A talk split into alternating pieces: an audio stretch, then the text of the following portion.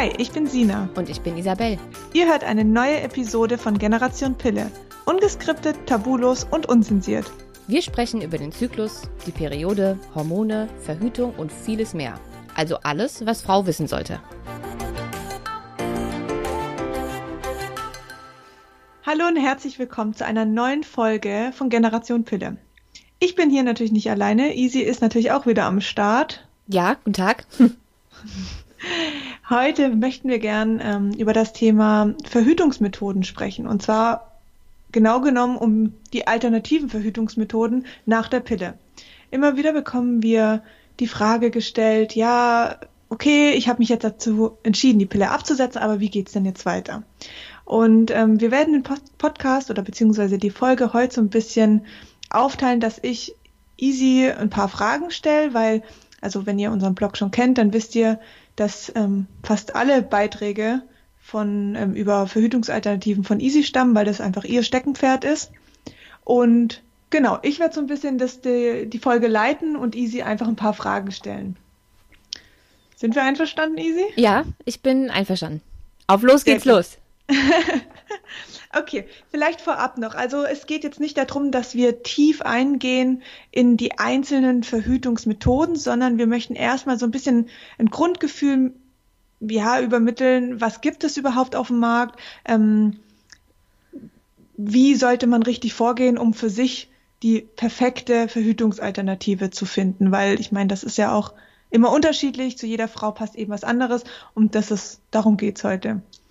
Und Gut, Easy. Willst du mal einfach so ein bisschen erzählen, vielleicht auch, warum du dir das Thema ähm, so angeeignet hast? Also weißt du, wie, warum bist du auf diesem Thema so stark hängen geblieben?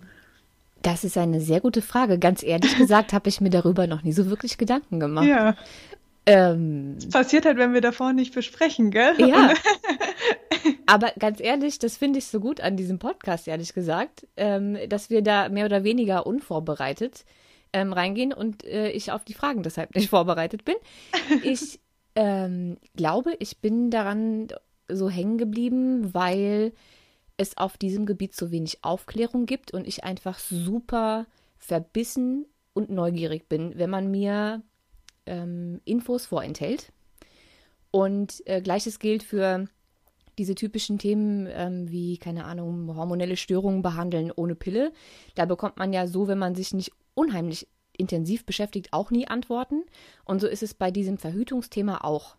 Es ist einfach so, dass ähm, die Pille in den letzten Jahren oder eigentlich seit 1961, als sie auf den Markt kam, so gut beworben wurde, dass alles, was auf den, in, in dem gleichen Zeitraum noch entwickelt oder weiterentwickelt wurde, gar nicht so richtig in der öffentlichen Wahrnehmung angekommen ist.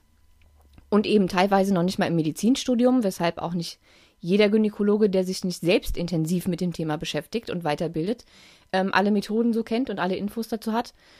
Und das hat mich irgendwie gestört. Als ich abgesetzt habe und als ich dann diese ähm, ganzen hormonellen Probleme bekommen habe und mich mit dem Thema Pille, Wirkweise, Geschichte der Pille ähm, so intensiv beschäftigt habe, ist mir das eben einfach aufgefallen. Dass es eigentlich seit dem gleichen Zeitraum oder kurz nach Erfindung der Pille ähm, auch andere Methoden gab, die da weiterentwickelt wurden und dass die aber in, unser, in unserer Wahrnehmung einfach nicht existieren.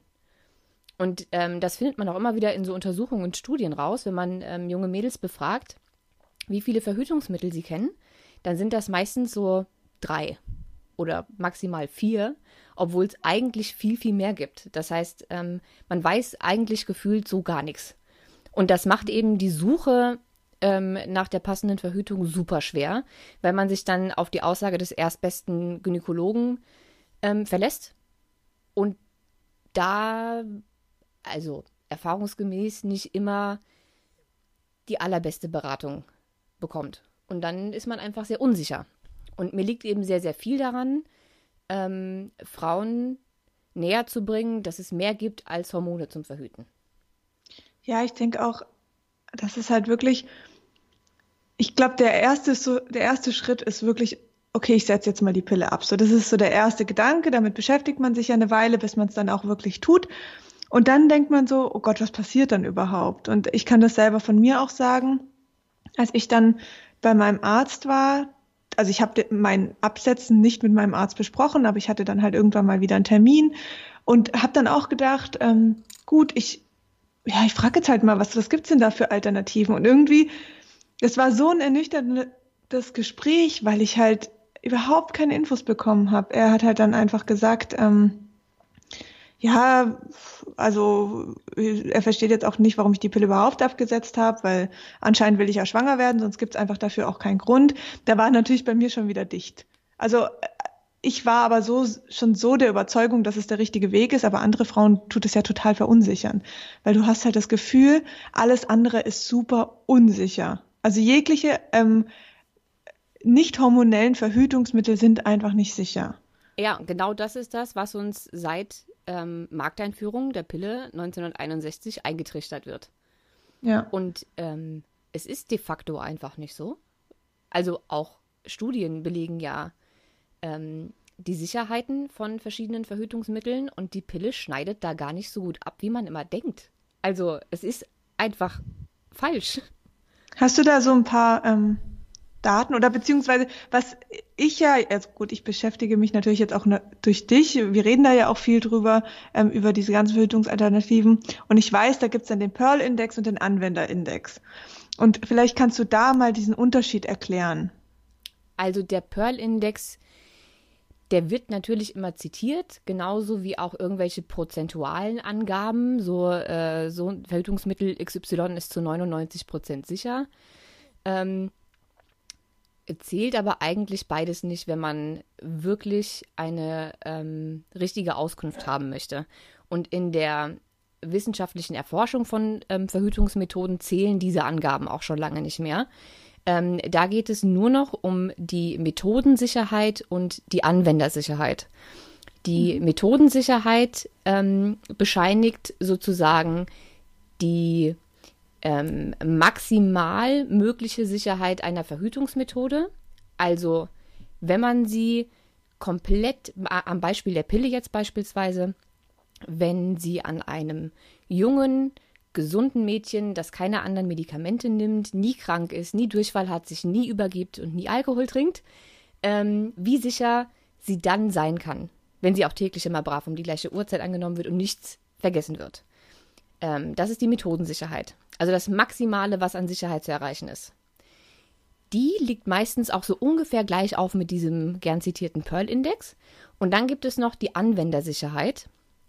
Und die ist eigentlich ähm, die realistische Sicherheit von mhm. so einer Verhütungsmethode, wenn eben auch ähm, Störfaktoren berücksichtigt werden, die in so einem alltäglichen Leben eben nun mal vorkommen.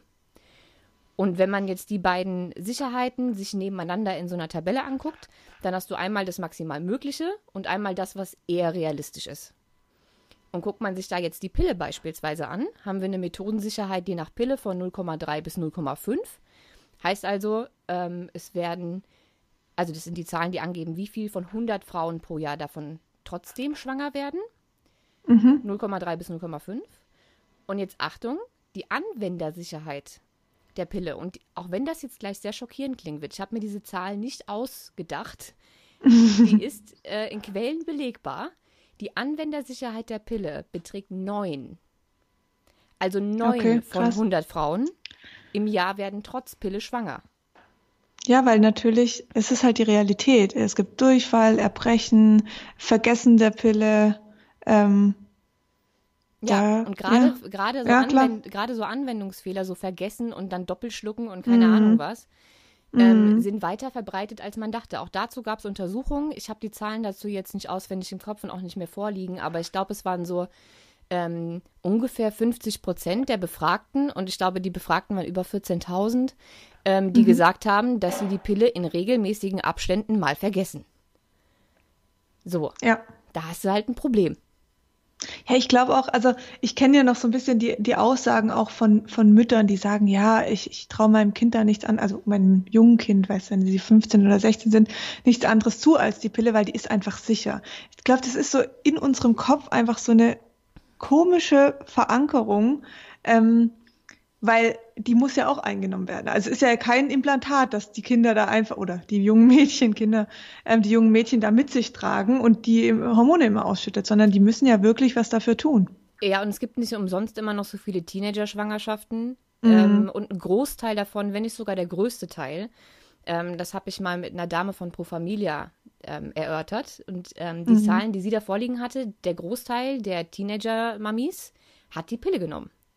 Ja. Und wurde einfach trotzdem schwanger. Das heißt, ähm, der Mythos, dass die Pille das sicherste ist und gerade für junge Mädchen und so, ist Schwachsinn. Und ich habe die Pille ja mit 13 damals gekriegt. Glücklicherweise nicht zur Verhütung, mhm. ähm, weil ich in dem Alter einfach äh, noch keinen Sex hatte. Aber ganz ehrlich, hätte ich in diesem Alter Sex gehabt, mhm. dann wäre ich definitiv schwanger geworden. Mhm. Weil ich habe die ständig vergessen. Ich habe die ständig ja. vergessen und ich hatte ja auch dank Pille so dieses Reizdarmsyndrom. Ähm, und ich habe ja, deswegen die, die ähm, Wirksamkeit war ja gar nicht gegeben, weil ich ja, ja ständig Durchfall hatte. Ja. Also ähm, sicher wäre das nicht gewesen. Ja, absolut. Ja, aber kommen wir mal zurück zu den Sicherheiten, ähm, um die Zahlen einmal durchzugehen. Äh, Methoden- und Anwendersicherheit hatte ich ja erklärt, ist bei der Pille, wie gesagt, Methodensicherheit 0,3 bis 0,5, Anwendersicherheit nur 9, ähm, NFP nach Sensiplan, also ganz natürliche Verhütung, liegt die Methodensicherheit bei 0,4 und die Anwendersicherheit bei 1,8. Die mhm. Kupfervarianten liegen bei Methodensicherheit 0,6 und bei Anwendersicherheit 1,0. Und dann haben wir halt noch Diaphragma und Kondom. Ähm, aber das ist ja sowieso eher so eine Zweitwahlmethode, also etwas, was man meistens eher zur natürlichen zusätzlich. Verhütung zusätzlich in ja. den fruchtbaren Tagen nimmt. Okay. Ähm, wenn wir jetzt mal, jetzt hast du ja ein paar schon angerissen oder eigentlich, sorry, die meisten.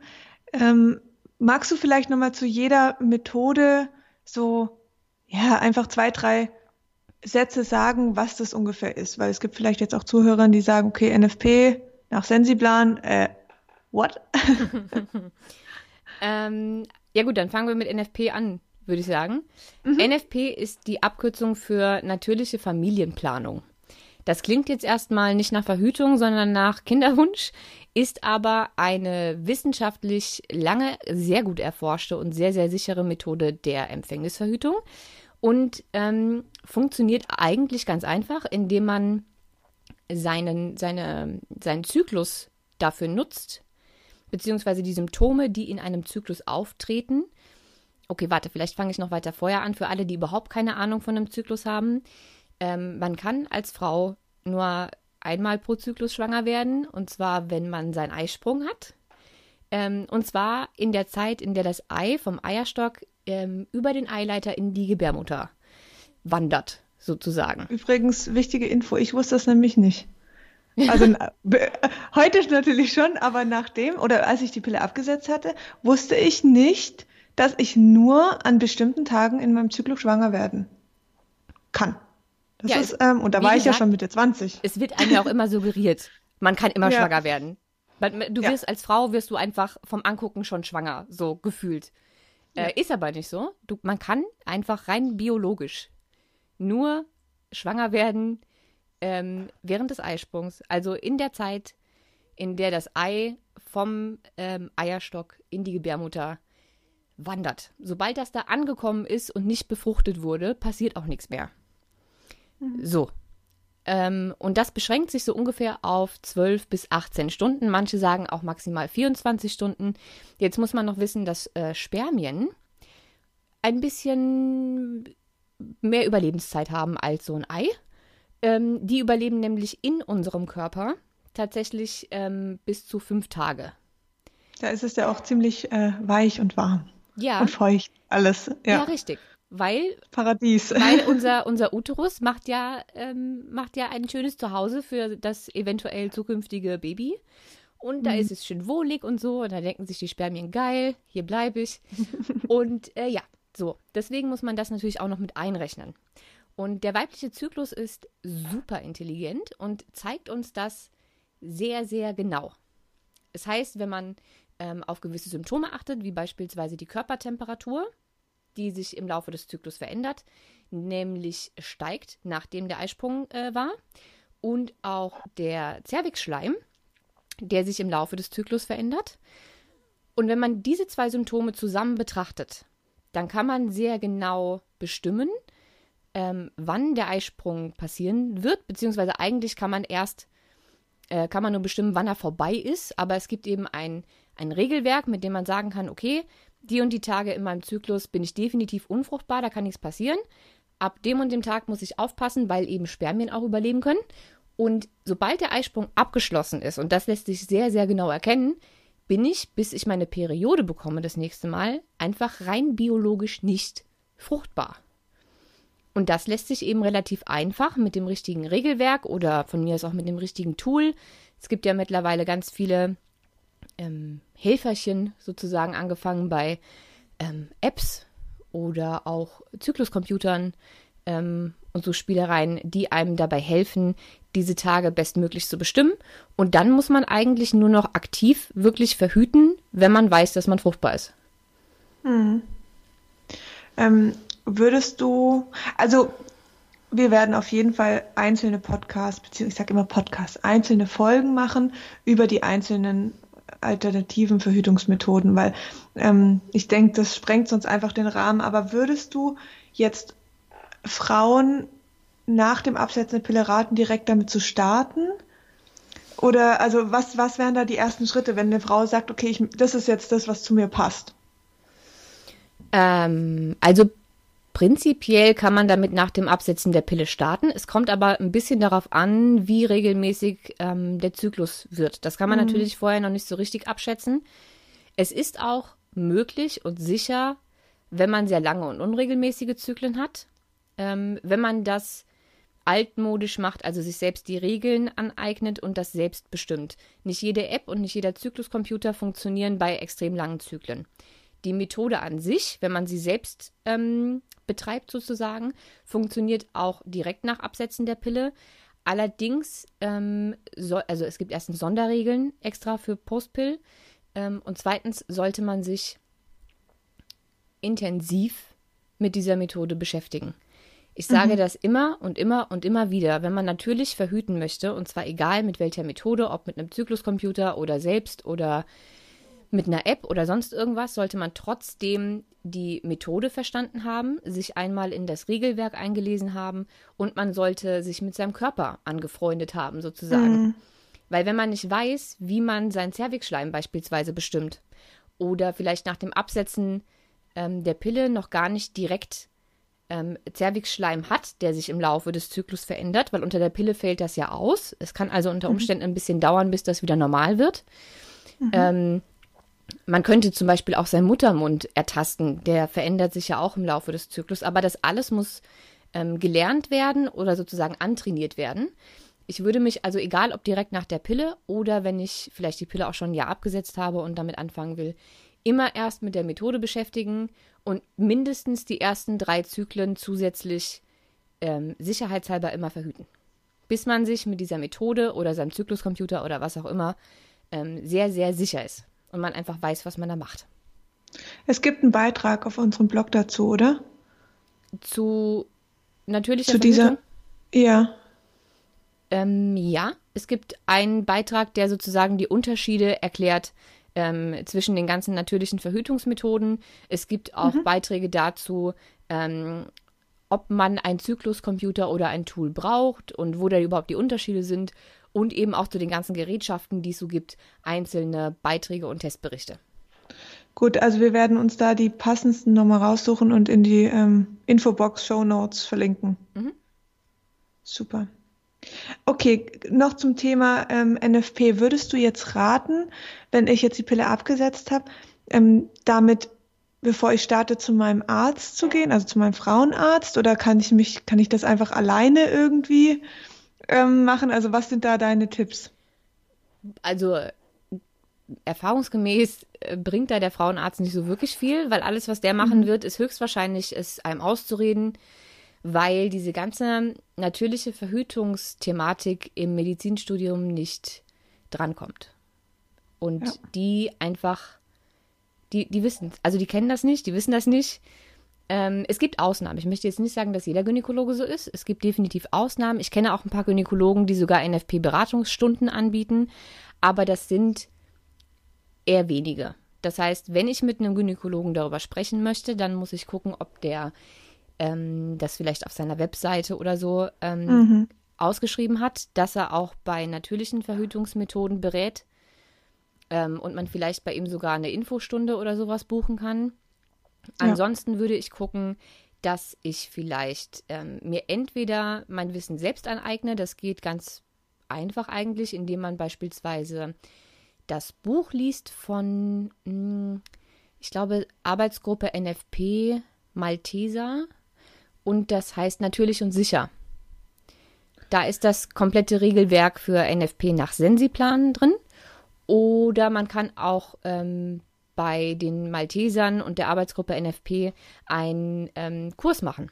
Der geht dann über mehrere Zyklen und da wird man sozusagen an die Methode rangeführt und man kann seine Zyklen ähm, mit den mhm. Beratern zusammen ausarbeiten und auswerten und einfach ein bisschen ähm, ja, die Methode lernen und sich sicher reinfühlen sozusagen. Okay, ähm, das Buch können wir auch verlinken. Mhm. Super. Okay, ich denke, dann haben wir da schon mal ein ganz gutes Bild ähm, zum Thema natürliche Verhütung. Ähm, kommen wir mal zur nächsten Alternative. Spiralen. Aus. ja. also, äh, Verhütung mit Kupfer ist ein sehr breit und ähm, krass diskutiertes Thema, weil es da noch sehr, sehr viele sagen wir mal, Mythen gibt, die einfach noch aus früheren Zeiten ähm, herrühren. Man muss dazu sagen, dass es früher, ähm, also eben auch in der Zeit, in der die Pille auf den Markt kam, gab es keine verschiedenen Kupfervarianten wie heute, sondern eben so eine Spirale in einer Größe. Ähm, und es gab damals auch noch keine Ultraschallgeräte, in, mit denen man die richtig einsetzen konnte. Das heißt, das wurde mehr oder weniger blind gemacht und das alles führte natürlich ähm, dazu, dass es zu sehr vielen Komplikationen gab. Äh, Gebärmutterentzündungen äh, und ähm, allergische Reaktionen und äh, keine Ahnung, Perforationen, Unfruchtbarkeit, wie auch immer. Ähm, Darf ich kurz fragen? Ähm, also es gibt, wir reden ja jetzt hier über die Kupferspirale. Ähm, es gibt ja auch noch die Hormonspirale. Gab es diese Probleme auch bei der Hormonspirale? Die Hormonspirale gibt es so lange noch gar nicht. Ah, okay. Also, sie gibt es auch schon ein paar Jahre, aber mhm. eben nicht so lang wie die Kupferspirale. Also, das geht nicht okay. zurück bis in die 60er. Okay. Mhm. Ja. Und, aber die Hormonspirale, nur um das mal ganz kurz am Rande noch zu sagen, ist keine hormonfreie Alternative. Ich wollte es ja. noch mal kurz dazu gesagt haben, sie wirkt auch nicht lokal. und sie hat auch nicht viel, viel weniger Hormone als die Pille das ist alles absoluter Humbug und darf mittlerweile auch nicht mehr in diese netten Broschüren geschrieben werden, die beim Gynäkologen so rumliegen, ähm, weil einfach das nicht der Wahrheit entspricht. Ja, ich wollte das jetzt, das wäre jetzt meine nächste kurze Frage gewesen, weil wir da auch immer wieder auf dem Blog ähm, die Fragen bekommen. Äh, ja, ich nehme jetzt die Pille, macht es Sinn? Kurzzeitig auf die Hormonspirale umzusteigen, um sie dann abzusetzen, so dass ich meinen Körper stückweise entwöhne. Das ist so oft immer so ein Gedankengang dahinter, ähm, dass man, weil man halt vor allen Dingen Angst ähm, von oder man hat halt Angst, dass irgendwie hormonelle Beschwerden auftreten und Frauen denken dann oft, sie umgehen das dann so ein bisschen, weil sie das so, so stückweise ähm, runterfahren, aber es ist einfach nicht der Fall. Ja, und es ist auch keine Alternative. Und leider passiert das sehr oft, dass genau. Mädels zum Gynäkologen gehen, sagen, sie vertragen die Pille nicht oder wollen nicht mehr mit Hormonen verhüten. Und dann sagt der Gynäkologe, ach, da habe ich was für Sie. Wie wäre es denn mit der Hormonspirale? Ja. Äh, meistens wird die auch gar Ring. nicht. Ja, ja, meistens wird ja. die auch gar nicht als Hormonspirale ähm, angepriesen, sondern als Verhütungsschirmchen. Weil das oh, natürlich oh, auch sehr süß und unschuldig ja. wirkt. Äh, und dann bekommt man erzählt, dass das eigentlich ja gar keine hormonelle Verhütung ist, weil das ja nur mhm. lokal im Uterus wirkt und den Rest des Körpers überhaupt nicht beeinflusst. Ähm, und das ist halt einfach nicht so. Also, mhm. ich kenne ehrlich gesagt niemanden, der, wenn er die Pille schon nicht vertragen hat, die Hormonspirale gut vertragen hat. Ja. Und es gibt auf Facebook unheimlich viele riesige Gruppen mit ähm, Geschädigten von Hormonspiralen. Und gefühlt ist es so, dass die Nebenwirkungen ähm, der Hormonspirale noch viel erheblicher und schlimmer sind als die von der Pille. Also ich möchte dieses Ding jetzt wirklich nicht verteufeln. Es gibt mit absoluter Sicherheit auch Leute, die das sehr gut vertragen. Aber wenn man sich ähm, einfach mal das Internet dazu anguckt, dann sind die Geschichten von den Betroffenen wirklich schon heftig. Um einiges ja. heftiger als die Geschichten, die wir zur Pille geschickt bekommen. Also finde ich. Okay. Ja, also zurück zu den Kupfervarianten. Ähm, mhm. Also früher gab es eben nur eine oder vielleicht zwei Modelle in einer Größe und das war alles ein bisschen komplizierter. Mittlerweile gibt es ähm, die Kupferspirale ähm, nicht nur als Spirale, sondern eben auch in Form von der Kupferkette und dem Kupferball. Und ähm, die Kupferspirale selbst gibt es in, ich glaube, lass mich lügen, neun verschiedenen Formen. Also die sieht, die eine sieht dann zum Beispiel aus wie so ein kleiner Regenschirm mit so gebogenen Armen.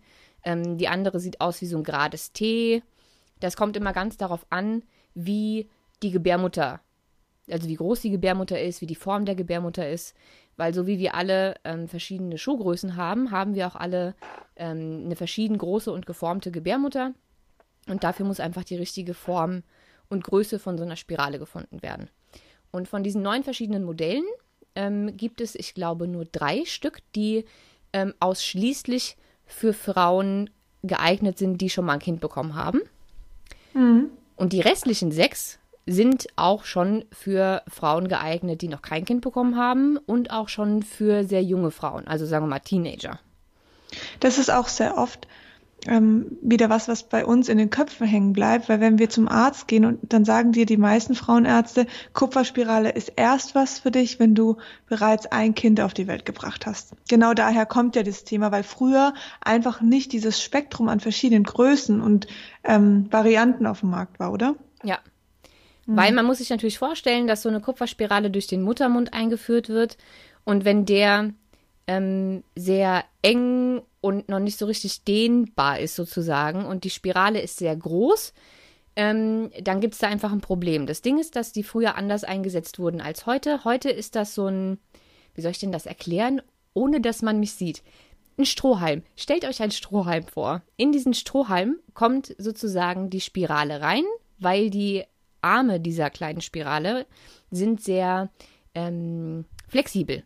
Die werden also nach unten gebogen, wie wenn ihr den Regenschirm zusammenklappt. So einen mini kleinen Regenschirm, ein Cocktailschirmchen. Mhm. Ein Cocktailschirmchen wird zusammengeklappt und dann kommt es in den Strohhalm und dieser Mini-Strohhalm kommt dann durch den Muttermund und dann wird das Ding erst wieder freigelassen und öffnet sich erst in der Gebärmutter. Mhm.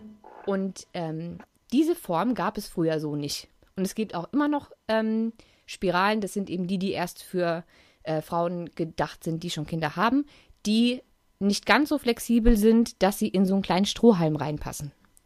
Und mhm. die kann man dann eben auch nicht ohne Probleme jeder Frau einsetzen. Alle anderen, die in diesen kleinen Mini-Strohhalm reinpassen, sind eigentlich ohne Problem einsetzbar. Gleiches gilt auch für den Ball und für die Kupferkette. Okay. Und ähm, heißt es jetzt aber, dass also gibt es für je, ist für jede Frau eine passende Kupfervariante verfügbar oder gibt es einfach Frauen, bei denen passt das einfach nicht? Mm, also ich bin keine Gynäkologin. Ich würde jetzt mal behaupten, dass es theoretisch, wenn man keine Kupferallergie hat, ähm, für jede Frau die richtige Kupfervariante gibt. Aber mhm. das Problem an der Sache ist, dass nicht jeder Gynäkologe auch alle diese verschiedenen Formen der Spirale anbietet. Okay. Weil die natürlich auch alle ähm, Weiterbildungen ähm, verlangen, damit man die auch richtig einsetzen kann. Das bedarf alles Übung. Jede verschiedene ähm, Form von so einer Spirale muss anders eingesetzt werden. Und ähm, wie gesagt, es gibt verschiedene Hersteller, es gibt verschiedene Formen, es gibt verschiedene Modelle und nicht jeder Gynäkologe hat sozusagen so ein kleinen Koffer, den er aufklappt und sagt, hier habe ich insgesamt äh, zwölf Stück. Wir gucken jetzt mal, welche bei dir passt. Das ist mhm. sehr selten. Und deswegen finden die meisten Gynäkologen, wenn die von den neun verschiedenen Modellen, die es gibt, vielleicht nur drei haben und von den dreien auch vielleicht nur jeweils mit zwei Größen, dann ist vielleicht nicht das Richtige für dich dabei, weil okay. der einfach nicht mehr anzubieten hat. Okay. Prinzipiell wäre es aber schon möglich. Okay. Und ähm, ich hatte, ich habe jetzt so ein Bild im Kopf. Ich glaube, wir hatten das mal auf Instagram gepostet. Da lag eine Hormonspirale neben einer Kupferspirale. Mhm. Die sind ja eigentlich von der Größe gar nicht unterschiedlich.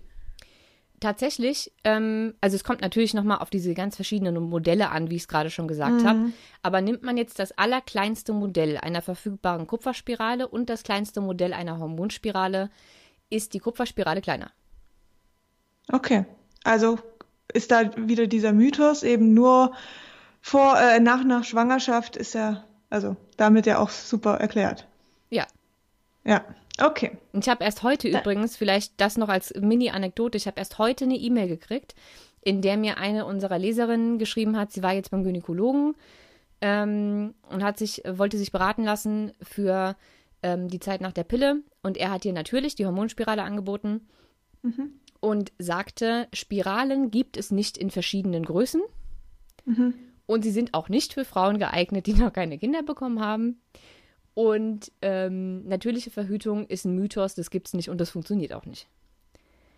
So, Gut. so ist sie aus dem Termin wieder rausgegangen, hat mir eine E-Mail geschrieben, hat ja. gesagt, Easy, ich habe keine Ahnung, was ich machen soll, weil äh, ja. wo, wo gehe ich denn jetzt hin? Ja.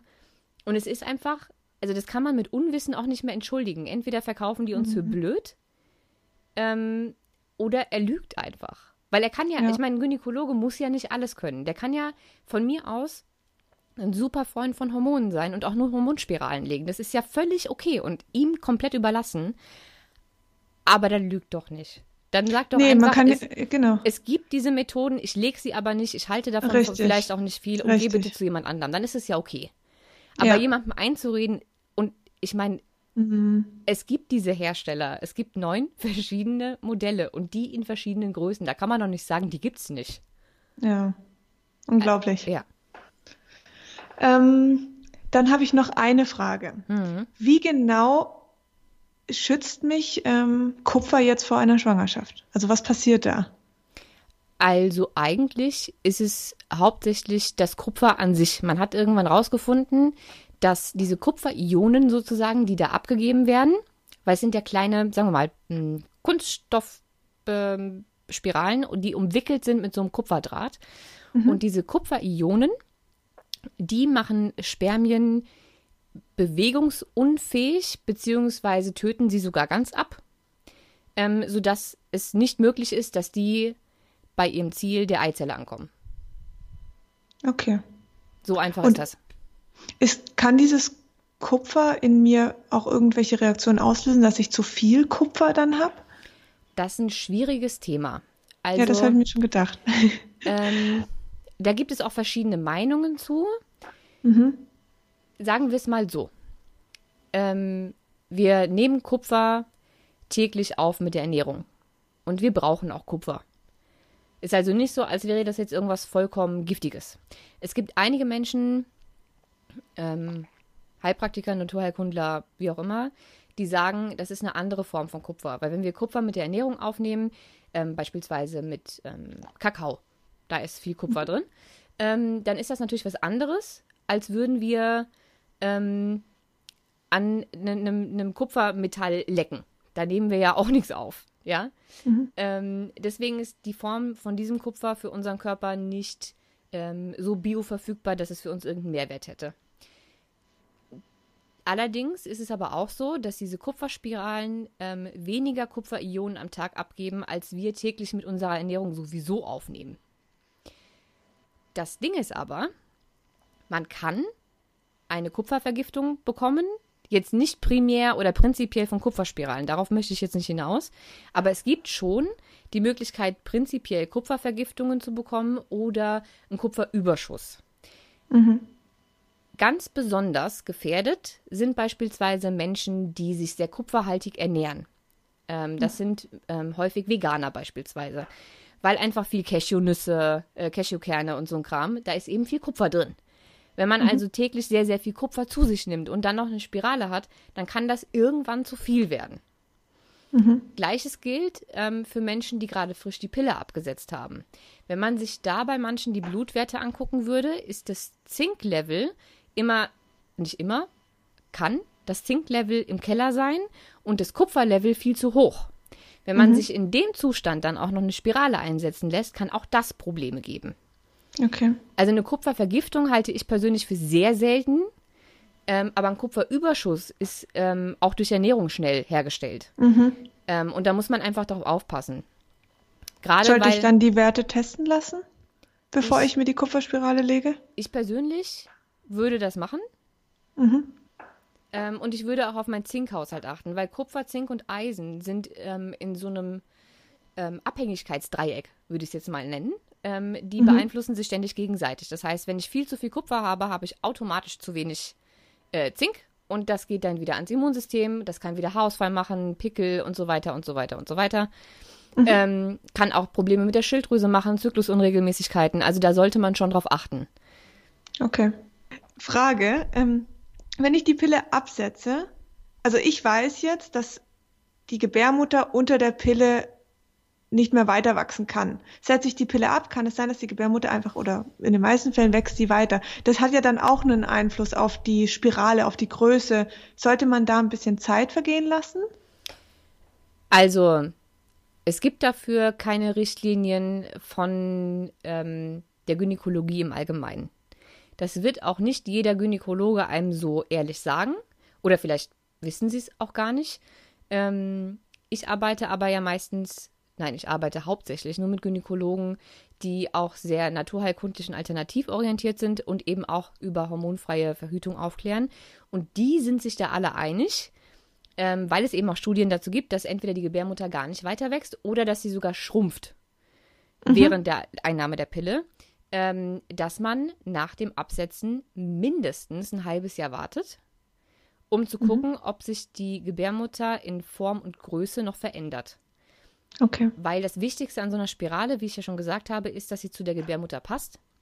Und zwar mhm. zu Form und Größe, damit sie nicht rutscht, damit sie nicht wieder rausfällt oder damit sie auch nicht zu groß ist und wehtut.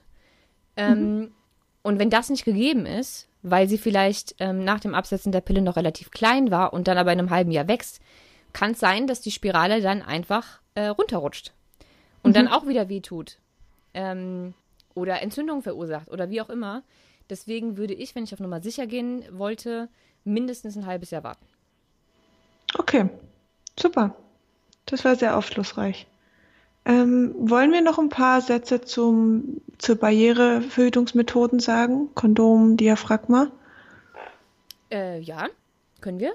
Also ähm, ich persönlich ähm, kenne eigentlich nur Leute, die das als zusätzliche Verhütung ähm, zur natürlichen Verhütung nutzen. Also immer wenn äh, fruchtbare Tage sind sozusagen, ähm, zusätzlich noch Kondom oder Diaphragma oder auch beides in Kombination benutzen.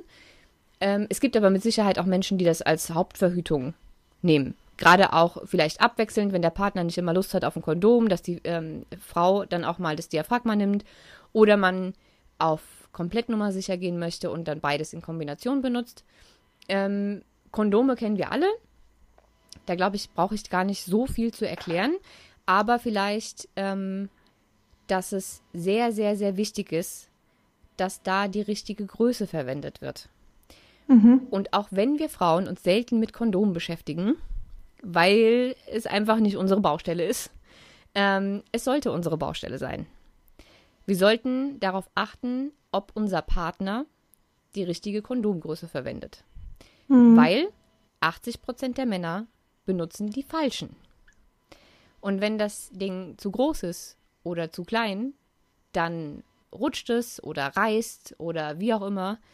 Und dann äh, endet das nicht so gut. Und genau deshalb haben Kondome auch so einen äh, grausamen Ruf einfach. Ne? Weil es immer heißt, ja, aber Kondome können ja reißen. Ein Kondom reißt normalerweise nicht. Wenn das mhm. Teil richtig äh, abgerollt wurde, also richtig verwendet wurde und auch in der richtigen Größe, dann passiert da eigentlich nichts. Dann sind die Dinger eigentlich schon echt sicher. Und wie finde ich jetzt die richtige Größe raus?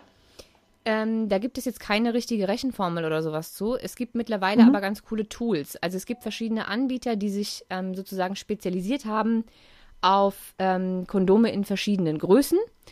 Und mhm. Ähm, die haben auch so, ähm, wie nenne ich das denn, äh, äh, Maßbänder entwickelt für Kondomgrößen oder auch so eine Art Rechenschieber. Das sieht dann aus wie so eine kleine, ähm, Kreditkarte, die man auseinanderziehen kann mhm. und dann so dranhalten an das äh, gute Stück. Und mhm. dann äh, zeigt die einem an, welche Größe man kaufen muss. Das gibt es okay. beispielsweise, ich weiß gar nicht, ob man bei Podcasts auch Werbung sagen muss, wenn man irgendeine Marke nennt. Wie bei Instagram und YouTube und so. Also ich sage jetzt gleich eine Bestimmt Marke. bald. Ich sage jetzt ja. eine Marke. Wir werden sie sehr wahrscheinlich auch verlinken und wir bekommen ja. dafür kein Geld. Ähm, MySize gibt es beispielsweise. Es gibt bestimmt auch noch mehr und ich glaube, man kann sich diese kleinen ähm, Messschiebdinger auch ähm, bei der Apotheke kaufen mittlerweile. Aber mhm. MySize ist so der Anbieter, den ich kenne, der die verschiedensten Größen anbietet. Nicht nur diese Otto Normal, SM, XL und so, sondern eben mhm. richtig mit Millimeter und auch verschiedenste Größen, viel, viel breiter gefächert, als man es normalerweise bekommt. Und die haben einmal diesen äh, Messschieber und dann gibt es auch noch ähm, online zum Download so eine Art Metermaß, was man sich ausdrucken kann ähm, auf ganz normal Papier und dann kann man sich das ausschneiden ähm, und einfach drum wickeln sozusagen. Um, also das wäre äh, dann die Alternative dazu oder genau. brauchen wir beides? Nee, nee, nee. Ah, okay. Okay. Aber wenn man sich diesen Messschieber eben nicht bestellen möchte, dann kann man sich einfach ein Stück Papier nehmen, das ausdrucken, ausschneiden und einmal um den Penis des Freudes wickeln. Und dann weiß man, welche Größe man braucht. Wunderbar, also verlinken wir das auch noch. Ja, und äh, das Diaphragma ist, ähm, ich würde mal behaupten, sowas wie äh, vom Mechanismus her ein Kondom für die Frau von innen. Ähm, sieht aus wie so eine kleine mh, Silikonkappe, Wanne. Mhm. So, eine Wanne trifft es, glaube ich, ganz ja, gut. Oder? Ja. Ich habe ja. echt noch Probleme damit in so einem Podcast, wenn ich, wenn ich nicht mit meinen Händen arbeiten kann, um Sachen irgendwie ja. bildhafter zu machen. Ich weiß also nicht, ob man das so versteht, was ich hier erzähle, aber es ist eine kleine Silikonwanne. Mhm. Ähm, und die ist ähm, sehr flexibel, gibt es in verschiedenen Größen und ähm, wird sozusagen ähm, in diese Wanne kommt ein spermienhemmendes äh, Gel und dann wird diese Wanne mit diesem Gel, ähnlich wie eine Menstruationstaste oder ein Tampon, ähm, vaginal eingeführt und ähm, vor den Muttermund gelegt. Weil durch den, vielleicht wissen das einige nicht, äh, der Muttermund kommt zuerst und ist sozusagen der Durchgang ähm, zur Gebärmutter. Und ähm, wenn der Muttermund sozusagen in dieser Wanne von äh, spermienhemmendem Gel badet und davon mhm. bedeckt wird, dann können eben die Spermien nicht durch. Und selbst wenn sie durchkommen sollten, schaffen sie es aber aufgrund dieses Gels nicht, ähm, bis zur Eizelle zu kommen. Weil mhm. dieses Gel sie eben sehr müde macht und sehr schlapp und dann schwimmen die da so ganz langsam vor sich hin und werden irgendwann müde und schlafen ein und vegetieren dann vor sich hin. Und kommen eben nicht an ihr Ziel. Und so verhütet ein Diaphragma. Und wie also da ist, hast du das Gefühl, dass man da wirklich noch spontan ist, was den Sex betrifft? Das kommt drauf an. Also man kann das ja auch, äh, ich glaube, bis zu zwei Stunden vorm Sex einführen. Das mhm. heißt, wenn ich weiß, ich habe heute noch vor, Sex zu haben, kann ich das ja ähm, vorher schon einführen sozusagen. Ähm, mhm. Und wenn man mal geübt ist, dann dauert es jetzt auch nicht länger, als ein Kondom überzuziehen. Okay. Und Außerdem kenne ich auch einige Frauen, die das mit in ihr Vorspiel einbeziehen, einfach, wo der Mann das dann einführt, sozusagen. Hm. Ja. Okay. Es gibt ja auch Frauen, die ähm, ihrem Partner das Kondom äh, überziehen. Ich habe sogar einige Freundinnen, die schaffen das ähm, mit ihrem Mund. Ich weiß nicht, wie sie das hinkriegen, aber das ist ja dann auch eine Art Vorspiel. Ähm, ja. Äh, ja. ihr hättet, ihr hättet gerade Sinas Blick sehen müssen. Ich sehe ihn, ihr seht ihn nicht als ich gerade gesagt habe, dass es Frauen gibt, die ein Kondom mit dem Mund überziehen können, ist der Sina fast das Gesicht runtergefallen. Ich will das auch können. ja, kannst du ja mal an der Banane üben. Ja, mache ich direkt. Ähm, ja, also man kann das durchaus auch in sein Vorspiel einarbeiten irgendwie. Ähm, oder man macht es halt einfach früh genug. Ich glaube, mhm. dann stört das auch nicht wirklich. Ist vielleicht für den Anfang einfach ein bisschen ungewohnt, aber das geht, ist mit den meisten äh, Verhütungsalternativen so. Da hat man ähm, irgendwann einfach eine Routine drin. Ich konnte mir am Anfang auch nicht so richtig vorstellen, ähm, die natürliche Verhütung anzuwenden, aber mittlerweile Thermometer rein, zack, ich schlafe da weiter und also das sind wirklich ja, eine Routine entwickelt sich da einfach. Ob ich jetzt die Pille morgens um acht nehme oder mir ein Thermometer in den Mund schiebe, ist für mich kein Unterschied. Also ich glaube auch, man wächst da in alles rein. Und auch so ein Absolut, Diaphragma, ja. da brauchst du vielleicht die ersten vier, fünf Male noch ein bisschen länger, ja. weil du dir vielleicht auch noch nicht so sicher bist und du es vielleicht auch noch nicht so gut reinkriegst, wie mit Menstruationstassen auch. Richtig, ja. Äh, die ersten Male sind und irgendwie... OBs. Ja. Ich weiß noch, wie lange ich gebraucht habe, bis ich mein erstes OB richtig drin hatte. Ja, so eine Katastrophe. frag mich nach Sonnenschein. Und ich finde, OBs sind echt noch viel, viel schlimmer, als junges Mädchen da rein und wieder rauszukriegen, äh, ja. als so eine Menstruationstasse, weil die ist ja glitschig. Also die, die tut ja nicht weh, wenn du sie rausziehst, obwohl äh, es noch nicht gefüllt ist. Versuch das mal mit einem OB. Ja. Also da hatte ich äh, Spaß mit ja. 13 oder so. Ähm, aber man gewöhnt sich an alles. Und wenn man ähm, so ein paar Mal so ein Diaphragma eingelegt hat und man sich sicher ist, dann ist das in drei Sekunden drin. Also mhm. so viel Zeit muss sein. Okay, spannend. Also ich finde, das war eine ganz gute Übersicht. Wenn du jetzt noch ein paar Tipps hättest, wo du, also jetzt angenommen, ich habe, ich sagte jetzt, hey, easy, ich habe die Pille abgesetzt. Ähm, was würdest du mir jetzt empfehlen? Also jetzt gar nicht, welche Verhütungsalternative, aber was soll ich jetzt tun? Wie soll ich mich beschäftigen? Soll ich alles mal ausprobieren oder was rätst du mir? Das ist eine super schwierige Frage. Also ich glaube, ich würde jedem ähm, als allererstes raten, sich Kondome zu kaufen und zwar mit dem Partner zusammen die richtige Größe. Mhm. Weil, egal für was man sich entscheidet, ich glaube, man braucht dafür einfach ein bisschen Vorlauf um sich über alle Methoden, die es gibt, ein Bild zu machen, um vielleicht die richtigen Ansprechpartner zu finden. Das zieht sich alles ein bisschen. Und für diese Zwischenzeit muss man einfach geschützt sein. Ja. Ähm, deswegen würde ich sagen, Vorrat an Kondomen kaufen als allererstes. Ähm, weil auch viele Frauen denken, sie sind nach der Pille erstmal nicht fruchtbar, weil sie ihre mhm. Periode ewig nicht kriegen. Das ist nicht unbedingt der Fall. Deswegen mhm. von Anfang an, von Tag 1 am besten, verhüten. Mhm. Ähm, dann würde ich jeder Frau empfehlen, ihren Zyklus zu tracken. Also das hatten wir im letzten, in der letzten Folge auch schon. Genau. Und das Bei den ist Tipps ja zum Absetzen. Und das ist ja schon mal der erste Schritt, ähm, um zu probieren, ob man mit natürlicher Verhütung zurechtkommen würde. Also mhm. wenn man seinen Zyklus trackt, nicht um zu verhüten, sondern erstmal um ein, ein, Körpergefühl zu bekommen und zu sehen, wie sich der Zyklus so entwickelt, dann ist das ja genau das, was du auch machst, wenn du natürlich verhütest. Und ich glaube, wenn man so ein, zwei, drei Zyklen ähm, mal getrackt hat, ohne Druck zu haben, damit verhüten zu müssen, dann hat man so ein Gefühl dafür, könnte ich das weitermachen? Könnte ich mich darauf verlassen? Was für ein Gefühl habe ich für meinen Zyklus? Ähm, und das ist, glaube ich, schon mal der erste Schritt. So. Mhm. Und dann sollte man sich einfach überlegen, was für ein Typ ist man. Möchte ich ähm, die nächsten Jahre diese Eigenverantwortung tragen, für mich und meine Fruchtbarkeit selbst verantwortlich zu sein? Und natürlich zu verhüten? Oder möchte ich mir vielleicht gar keine Gedanken darum machen und die nächsten fünf Jahre auch keine Kinder bekommen ähm, und wäre vielleicht eher eine Spirale was für mich? Mhm. Ich glaube, das ist schon mal so die erste Grundsatzfrage. Und dann, je nachdem, für was man sich zwischen diesen beiden Dingen entscheidet, geht es natürlich weiter.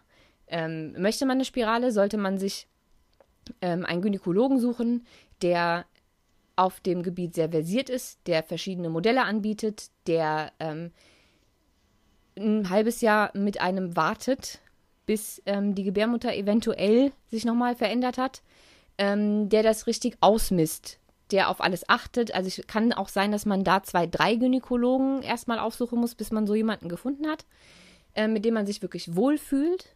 Und da finde ich es auch sehr, sehr wichtig, dass man auf sein Bauchgefühl hört und nicht zum mhm. Erstbesten geht, nur weil, nur weil man es zu peinlich findet, sich nochmal einen anderen zu suchen. Weil es ist ein Fremdkörper in deinem Uterus ähm, und der muss richtig eingesetzt sein. Ne? Also mhm. da kann, das kann auch schiefgehen, wenn es jemand nicht kann. Deswegen sollte man sich da wirklich kompetente Unterstützung suchen. Ähm, sollte man eher in Richtung natürliche Verhütung gehen wollen, gibt es da natürlich jetzt schon wieder 100 verschiedene Möglichkeiten, auf die wir ähm, definitiv noch mal in einer anderen Folge eingehen müssen, weil es einfach zu viel ist. Weil mittlerweile ja. gibt es ja, wie gesagt, verschiedene Apps, die einem da unterstützen. Ähm, es gibt Zykluscomputer. Jetzt kam neu ähm, Bluetooth-Thermometer raus, die sozusagen die morgendlich gemessene Temperatur direkt in eine App übertragen. Also da gibt es wirklich super viel Auswahl. Ähm, man kann das natürlich auch ganz klassisch mit ähm, einem Zyklusblatt und einem Bleistift und einem ähm, Thermometer machen, ohne groß mhm. Schnickschnack. Ähm, was da aber wichtig ist, ist, dass man sich, wie gesagt, in die Thematik vorher einliest. Und zwar unabhängig davon, wie man das im Anschluss machen möchte. Man sollte sich aber beschäftigen damit, was die Temperatur alles beeinflusst, wie man das richtig misst, ähm, wie man den Zervixschleim oder auch den Muttermund, je nachdem, für was man sich entscheidet, ähm, richtig bestimmt.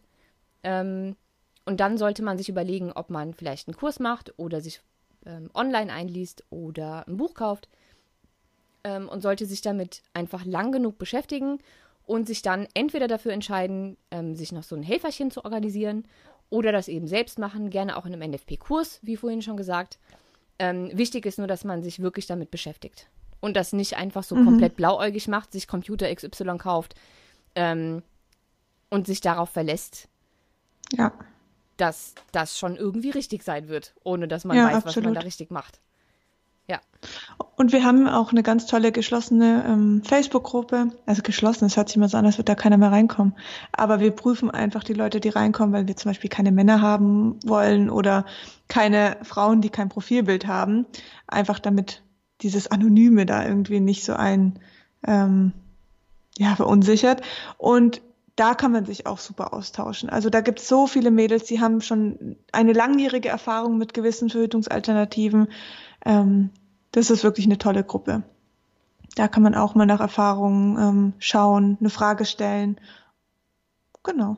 Ja, ich glaube, ich werde ähm, in den Show Notes dann auch nochmal ähm, ein paar Artikel verlinken. Ich habe mal einen geschrieben, ich glaube, ich habe es vorhin schon mal kurz erwähnt, ähm, wo der Unterschied zwischen Zykluscomputern und Apps ist. Ähm, ja. Und ich habe auch einen Artikel geschrieben, welche Apps überhaupt zur Verhütung geeignet sind, weil mittlerweile gibt es ja auch ganz viele Periodentracker, Zyklus-Tracker, Schieß mich tot. Die kann man natürlich nicht alle verwenden. Ne? Also es muss schon nach irgendeinem Regelwerk funktionieren, der ganze Algorithmus. Ähm, da gibt es also auch nochmal eine Übersicht, welche Apps man da so verwenden kann, was die kosten, wie die funktionieren und so weiter und so fort. Und ich gucke, dass ich alle wichtigen Infos ähm, für euch verlinke.